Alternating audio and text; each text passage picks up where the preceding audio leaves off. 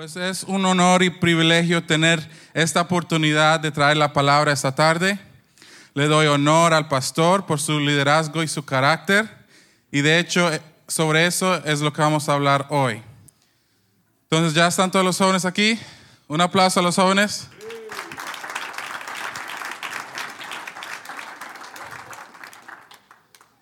Primera de Samuel, vamos a leer la Biblia en Primera de Samuel 2, del versículo 12 al versículo 18. Primera de Samuel 2, 12 al 18. ¿Se pueden parar?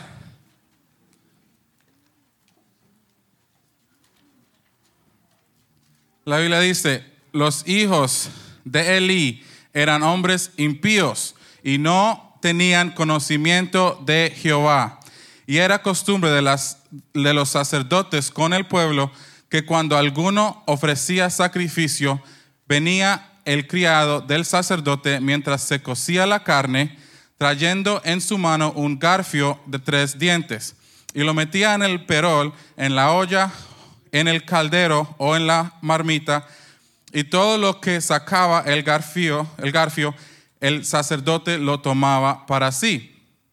De esta manera hacían con todo israelita que venía a Silo o Silo. Asimismo, antes de quemar la grosura, venía el criado, otro criado del sacerdote, mandado por los hijos de Eli, y decía al que sacrificaba, da carne que asar para el sacerdote, porque no tomará de ti carne cocida, sino cruda. Y si el hombre le respondía, quemen la grosura primero y después toma tanto como quieras, él respondía, no, sino dámela ahora mismo, de otra manera yo, yo la tomaré por la fuerza. Era pues muy grande delante de Jehová el pecado de los jóvenes, porque los hombres menospreciaban las ofrendas de Jehová.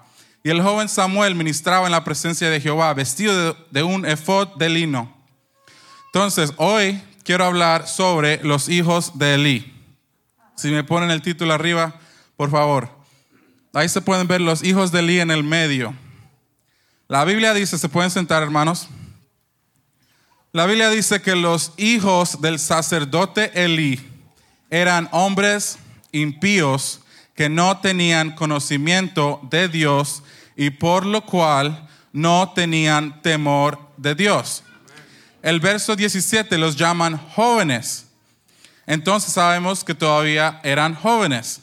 Los versos 13 al 16 cuentan lo que hacían estos jóvenes. Dice que cada vez que alguien del pueblo israelita ofrecía carne en sacrificio, el criado o el siervo del sacerdote mandado por los hijos de Elí, venía y con un garfio o un tenedor grande lo metía a la olla donde estaba cocinando y, los, y lo sacaba y era para el sacerdote. Esto sucedía después de que la carne se había cocido. Pero los hijos de Elí no respetaban la orden y el proceso divino y tomaban los pedazos mejores de carne cuando todavía estaban crudos. La Biblia dice que este pecado era muy grande delante de Dios porque los jóvenes menospreciaban las ofrendas del pueblo por tomarlas antes de que pudieran ser ofrecidas. Los hijos de Eli también cometieron otros pecados e inmundicias en el tabernáculo. Es evidente que estos hijos de Eli no tenían temor a su padre y mucho menos a Dios. Ellos hacían lo que querían, sin importarles las consecuencias y sin ninguna vergüenza. Es triste decirlo, pero así son los jóvenes de hoy en día. No tienen temor a Dios y no respetan a sus padres. Hacen lo que quieren y no le obedecen a nadie. Si no tenemos cuidado, este mismo espíritu se les puede meter a los jóvenes de nuestra iglesia. Vamos a ver qué pasó con Ofni y Finés, los hijos de Elí.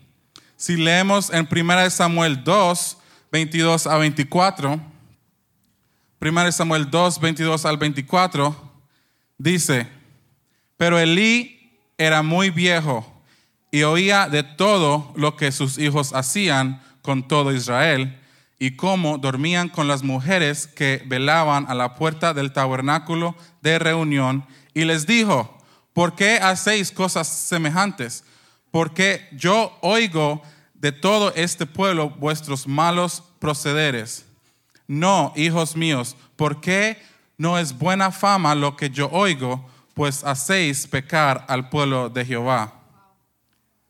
Aquí vemos lo que le dijo Eli a sus hijos.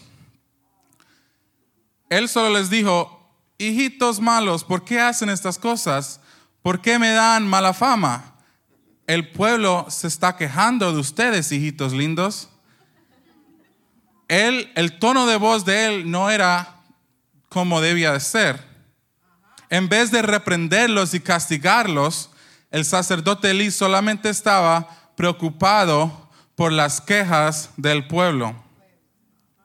Él no tenía el carácter espiritual para decirle a sus hijos que lo que estaban haciendo no se permitía en el tabernáculo y también para ponerles disciplina. Ahora, yo no soy padre, pero he tenido un gran padre. Yo soy quien soy por el carácter y la disciplina que me enseñaron mis padres. Amén. Ellos, siendo sacerdotes también, siempre se tomaban el tiempo para enseñarme e instruirme en los caminos de Dios. Siempre fueron y son ejemplos para seguir. Pudieron consentirme y dejarme hacer todo lo que quería, pero siempre me corrigieron. Siempre me castigaban con amor y con paciencia. Y aparte de todo esto, me enseñaron el temor de Dios y el respeto para las cosas de Dios. No me dejaban correr en la iglesia. No me dejaban jugar durante el servicio no me dejaban quedarme en la casa en vez, de, ir a la iglesia. La carga y la pasión que tenían por las almas es evidente y es contagiosa. Ellos siempre fueron iguales en la iglesia como eran afuera de la iglesia. Siempre cumplían su palabra y me exigían lo mismo. Esa es la palabra clave, la palabra clave. Ellos me exigían y me siguen exigiendo. Nunca me dejaron hacer las cosas a medias y me enseñaron el valor del trabajo y el esfuerzo. Vamos a mirar Proverbios 29, 15. Proverbios 29, 15 en español primero y después también en inglés. Dice, la vara y la corrección dan sabiduría, mas el muchacho consentido avergonzará a su madre. Vamos a leerlo en inglés para que todos entiendan.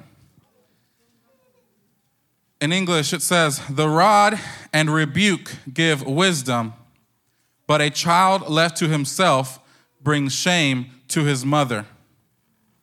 Es necesario corregir a los hijos para que no venga la vergüenza sobre toda la familia.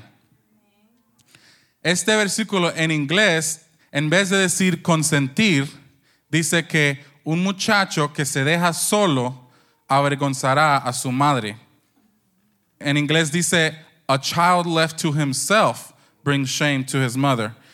En otras palabras, un joven o una jovencita que los padres no le molestan, no le corrigen, no hablan con él o ella, va a avergonzar a sus padres.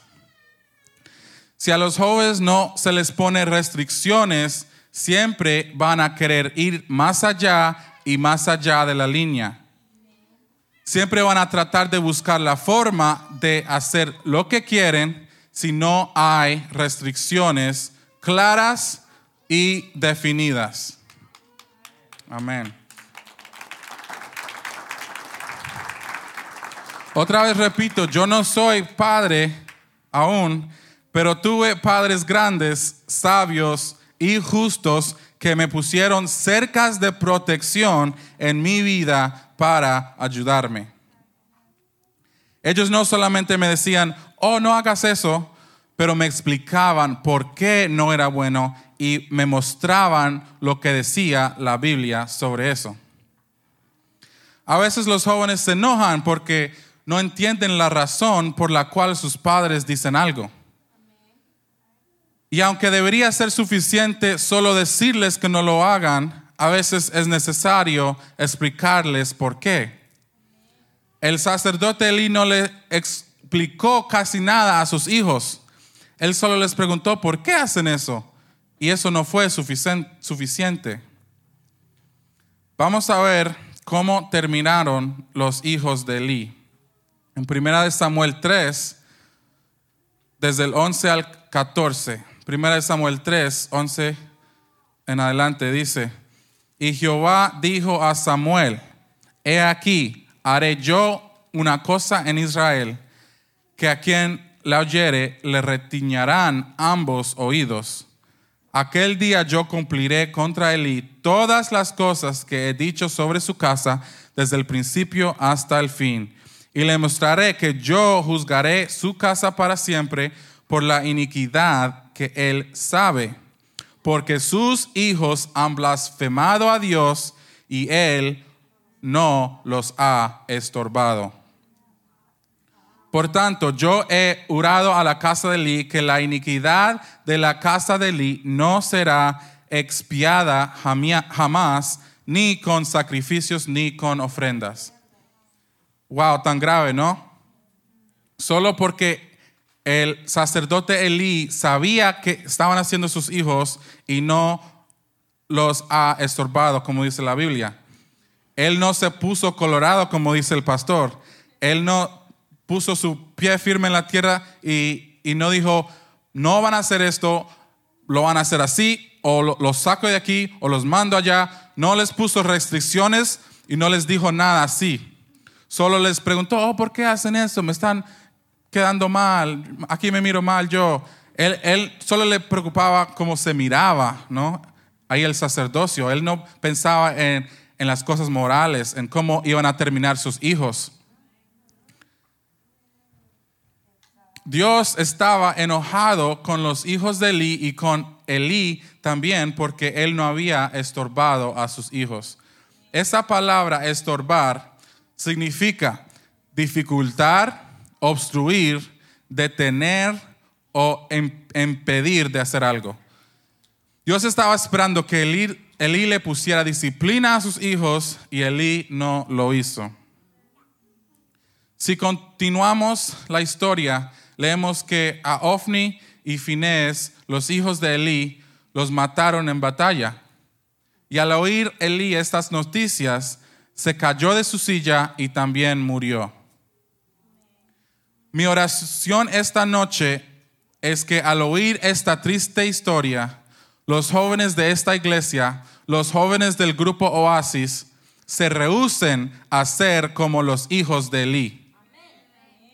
Que ese espíritu, perverso del mundo no entre a nuestras casas y que haya disciplina, reverencia, temor y santidad.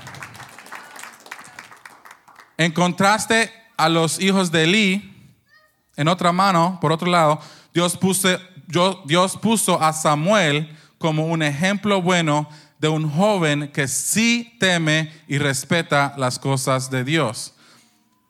Todos sabemos la historia de Samuel. Él creció en el tabernáculo toda su vida. Él era alguien que respetaba a las cosas de Dios. Si me pones ahí la foto, está en inglés, pero dice contrast of characters.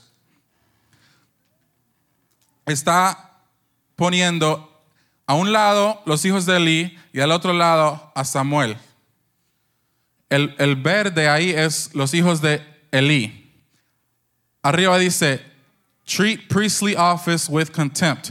Entonces vamos a ver estos ejemplos en el versículo 2 de 1 Samuel, en el capítulo 2 del 1 Samuel 12 a 17. Vamos a, a leerlo, por favor. 1 Samuel 2, 12. Dice, los hijos de Eli eran hombres impíos y no tenían conocimiento de Jehová. Verse 13. We're going to go to 17. Y era costumbre de los sacerdotes, ya leímos, leímos esto, que cuando algunos ofrecían sacrificio, venía el criado de sacerdotes mientras se cocía la carne, trayendo en su mano un garfio de tres dientes. Y lo metían el perol en la olla, en, la en el caldero o en la marmita, y todo lo que sacaba el garfio el sacerdote lo tomaba para sí. Entonces, esa es como se hacía regularmente, ¿no? Pero dice, después vamos a ir al 15. Asimismo, antes de quemar la grosura, venía el criado del sacerdote, pero este criado era mandado por los hijos de Eli y decía al que sacrificaba, da carne que asar para el sacerdote, porque no tomará de ti carne cocida, sino cruda. Entonces, en vez de dejar de, que los que estaban ahí sacrificando, en, vez de dejarlos, ya cuando estaba quemando ah, la carne, después sin meter eh, ahí y sacar solamente una vez, así sin mirar, ellos lo que hacían es que antes de todo, cuando todavía estaba cruda la carne, miraban a ver y escogían el pedazo más, más bueno, más gordo, y lo sacaban y, y ese se lo llevaban. Yo leí que ellos querían cocinar la carne de su propia manera. Querían hacer algo, otra cosa con la carne. No querían dejarlo así que se quemara ahí, um, how you say boil? Eh, cocir en agua. Querían hacerlo de otra forma, de otra manera. Entonces ellos no tenían respeto por las costumbres y, lo que Dios había puesto en el, en el tabernáculo. Vamos a ver después también en ese, esa donde dice contraste de characters, ahí dice disrespect elite, que, que, ellos no respetaban al sacerdote, a, a su papá.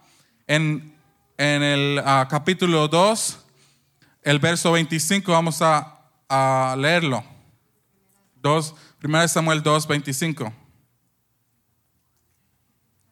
Dice, si pecare el hombre contra el hombre, los jueces le juzgarán. Mas si alguno pecare contra Jehová, ¿quién rogará por él? Pero ellos no oyeron la voz de su padre porque Jehová había resuelto hacerlos morir. Entonces ya Jehová estaba enojado con ellos y ellos no escuchaban la voz de su padre. Ok, vamos a seguir. Eh, el versículo anterior también dice que, en inglés dice rebuked, que fueron rebuked, como que Elí habló con ellos y dijo, eso está mal. Pero como vimos anteriormente, no habló en la forma correcta. Vamos a seguir. También dice que ignoraban al Señor. El verso 12, 2.12. Vamos a leerlo. Esos son ejemplos. Dice, los hijos de Elí eran hombres impíos y no, temían, no tenían conocimiento de Jehová. Entonces, ignoraban a Jehová. No era que nadie les enseñó, es que ellos no querían aprender. Se rehusaban de, leer la Biblia, de conocer cómo es todo y, de obedecer. Es una cosa escuchar sobre todo eso. Creo que me, imagino que el, el padre, Elí, sí les enseñaba y les decía cosas, pero es una cosa escuchar y otra cosa obedecer. Entonces a veces hay que eh, hacer que los jóvenes obedezcan. A veces uno tiene que decirle, oh, pues te voy a quitar el teléfono si no haces esto. Te voy a hacer esto. Así me, hacían a mí. Me, ponían el teléfono en el hall fuera de mi, de mi um, cuarto para que por las noches yo no podía estar andando ahí en el teléfono, mirando el teléfono. Entonces ellos me, sabían las cosas que me gustaban y me las quitaban no, no me dejaban salir con mis amigos afuera en el conjunto, en el barrio. No me dejaban jugar afuera. Entonces, a veces hay que hacer cosas a los jóvenes para que entiendan, para que aprendan, para que escuchen, para que pongan atención. Y vemos aquí que los hijos de Eli no ponían atención, ignoraban al Señor. Y, y también dice que había profecía contra ellos, que ya había una profecía de esto. También dice que fueron matados por los filisteos y murieron. Ahora vamos al otro lado, a Samuel. Si me pones ahí la foto. En inglés dice que Samuel served reverently. Vamos a mirarlo. Primera de Samuel 2:11 dice, el, el Alcana se volvió a, a, su casa en Rama y el niño ministraba a Jehová delante del sacerdote Elí. Entonces, es, está hablando de Samuel. El hijo, el, el niño Samuel, cuando estaba niño, ministraba a Jehová delante del sacerdote Elí. Entonces, él desde pequeño estaba ministrando, estaba en el templo, en, el, en, el, en la iglesia, escuchando palabra y ministrando. Él, él se creció así. También el versículo 18 dice, y el joven Samuel ministraba en la presencia de Jehová vestido de un efod de lino. Y ese versículo viene después, ahí pegado con cuando habla de los hijos de Eli. Entonces hay un contraste, no sé si se dice así en español, un contraste entre los hijos de Eli y Samuel. Y ambos estaban ahí, creo que eran amigos, ¿no? Es como crecían ahí juntos con Elí, pero hay un contraste entre ellos dos. Y la Biblia ahí, cuando yo la leo, a mí me dice que tengo una, una opción. Como un joven, tengo una opción. Si voy a ser como los hijos de Elí o voy a ser como Samuel, que, que creció a y, y, fue un sacerdote grande y sabio en Israel.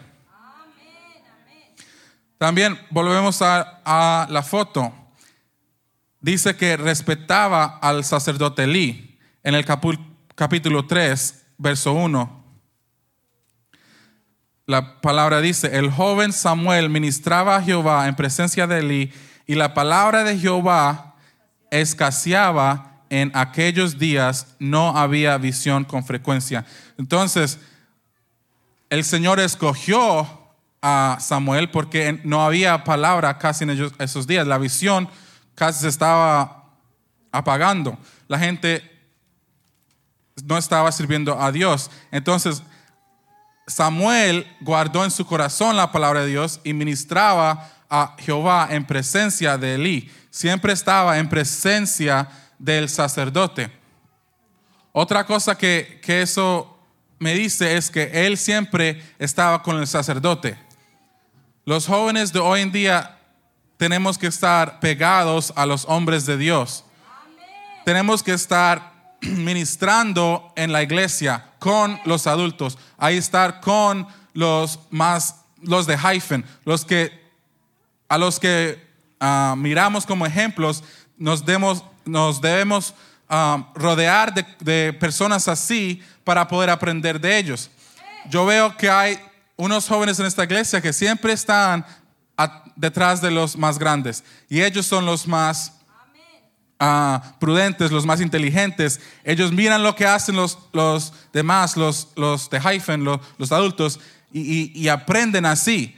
Pero hay otros jóvenes que, que se quedan ahí con los otros jóvenes, con los más pequeños, y nunca miran hacia el hombre de Dios, no hacia los que dan estudios. Casi no se enfocan en eso y tienen su mente en otras cosas.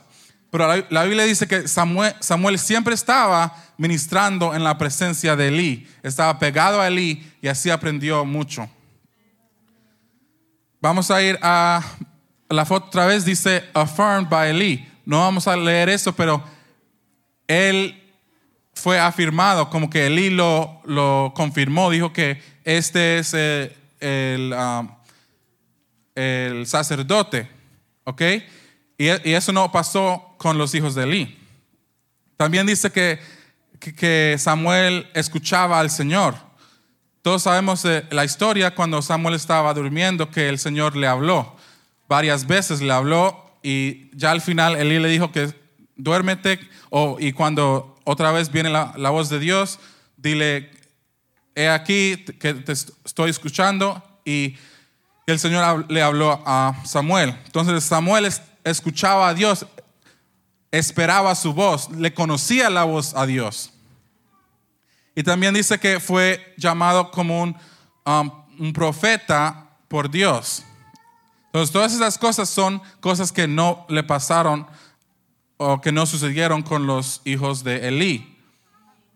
Y al final también dice que uh, les, le ganó a los filisteos en el capítulo 7 y que su, pasó su vida como y sirvió como Um, juez sobre Israel y se murió en paz, como murió naturalmente.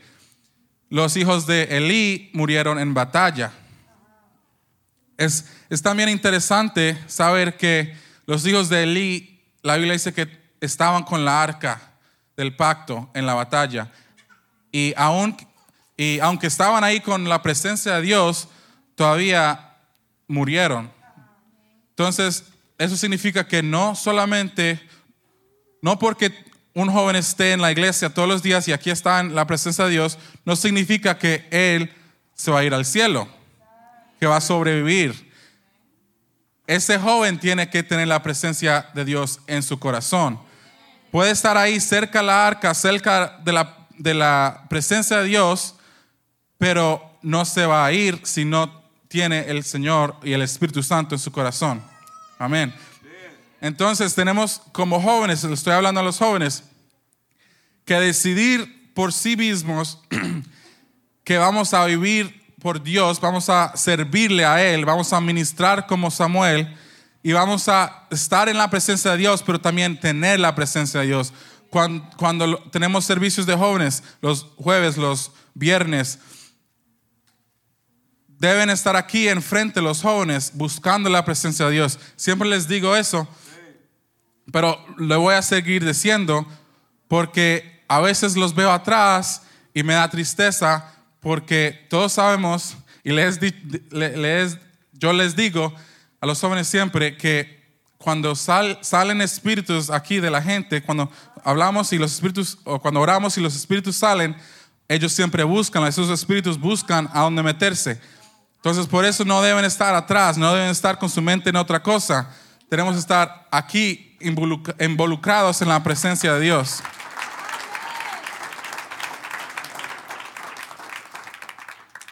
En el último servicio de jóvenes, el hermano Damon Peavy habló sobre un niño sentado en la ventana que se cayó durante la predicación de Pablo. Vamos a verlo en Hechos 20. Hechos 20, versículo 9.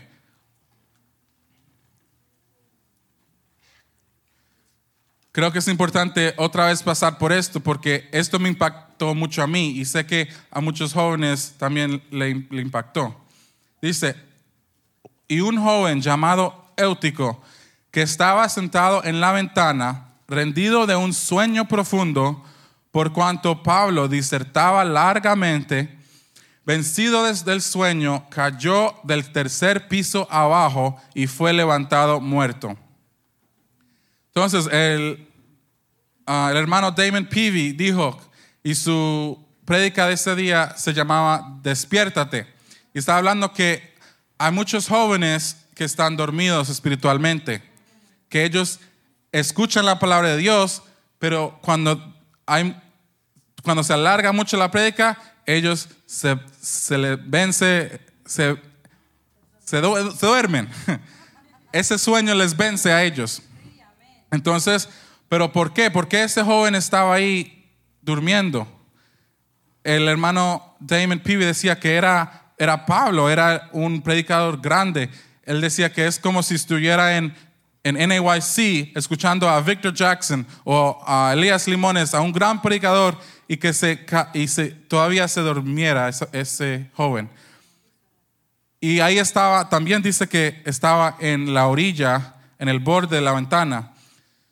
Entonces, unos jóvenes muchos jóvenes están en el borde entre el mundo y la iglesia. Y, se, y están ahí quietos, no, todavía no se han tirado, pero están ahí. ¿Y qué pasa si, si se duermen? ¿Qué va a pasar? Se caen. Entonces, él, él le decía a los jóvenes, despiértate, joven, que estás durmiéndote en los servicios, que no tienes la, el enfoque, la mente en las cosas de arriba, que estás pensando en cosas terrenales, que, que no estás poniendo atención a la predicación. Aleluya. A veces los jóvenes se duermen y necesitan que alguien diga, hey, despiértate, te vas a caer. Y eso no solamente debe ser los, los líderes de jóvenes los viernes, también lo podemos hacer toda la iglesia, los padres, los otros jóvenes.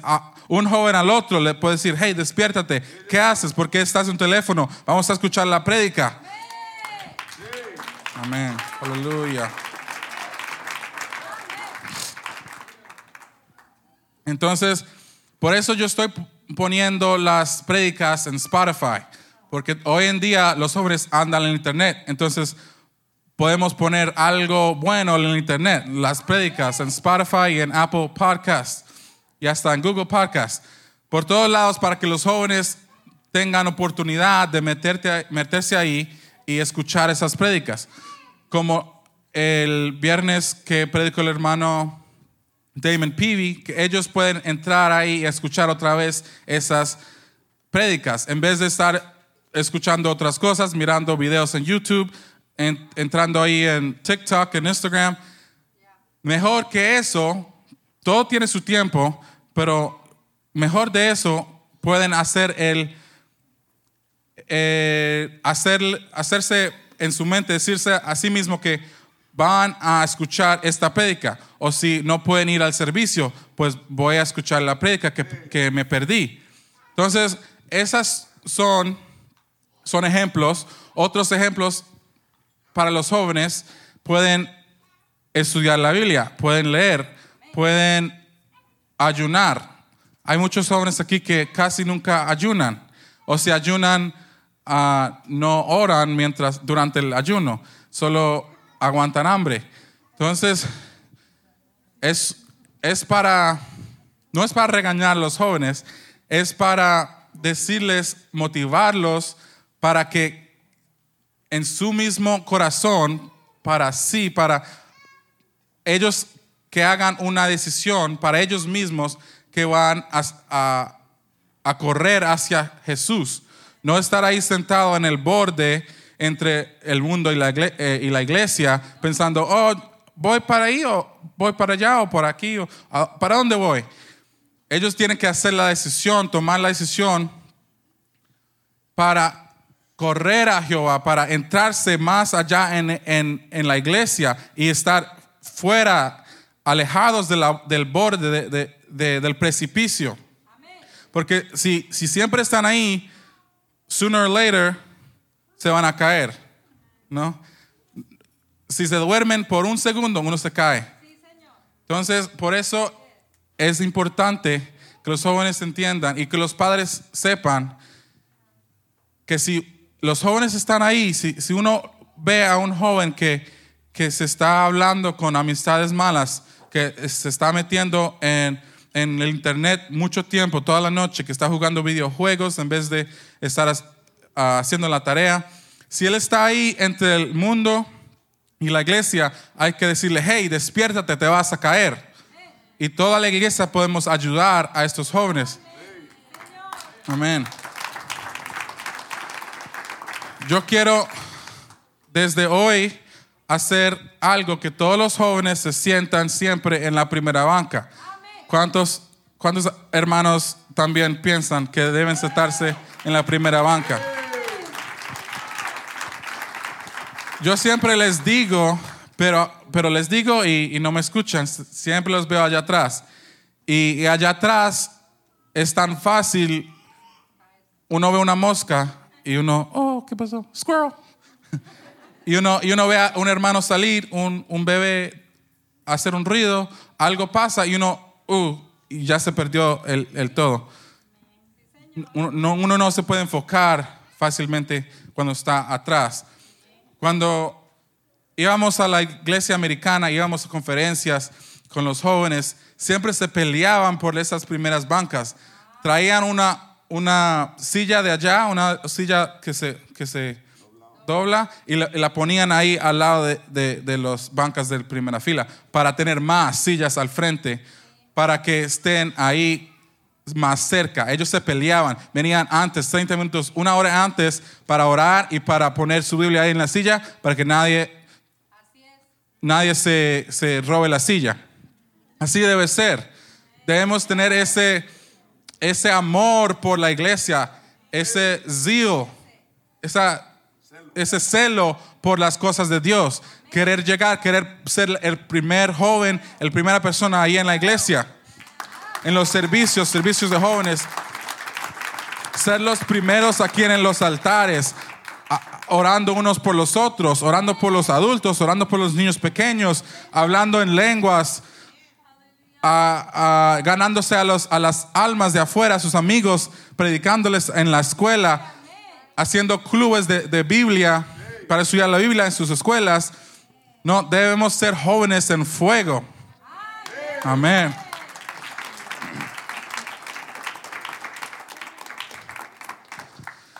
Ahora lo que quiero hacer es que todos los jóvenes se paren, por favor, se pongan de pie y encuentren a sus padres.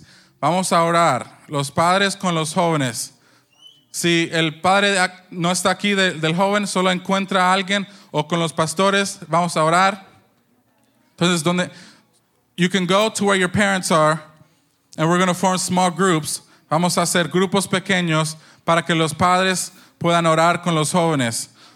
Ok, entonces los padres, por favor, todos los padres con los jóvenes, vamos a orar mientras los músicos suben.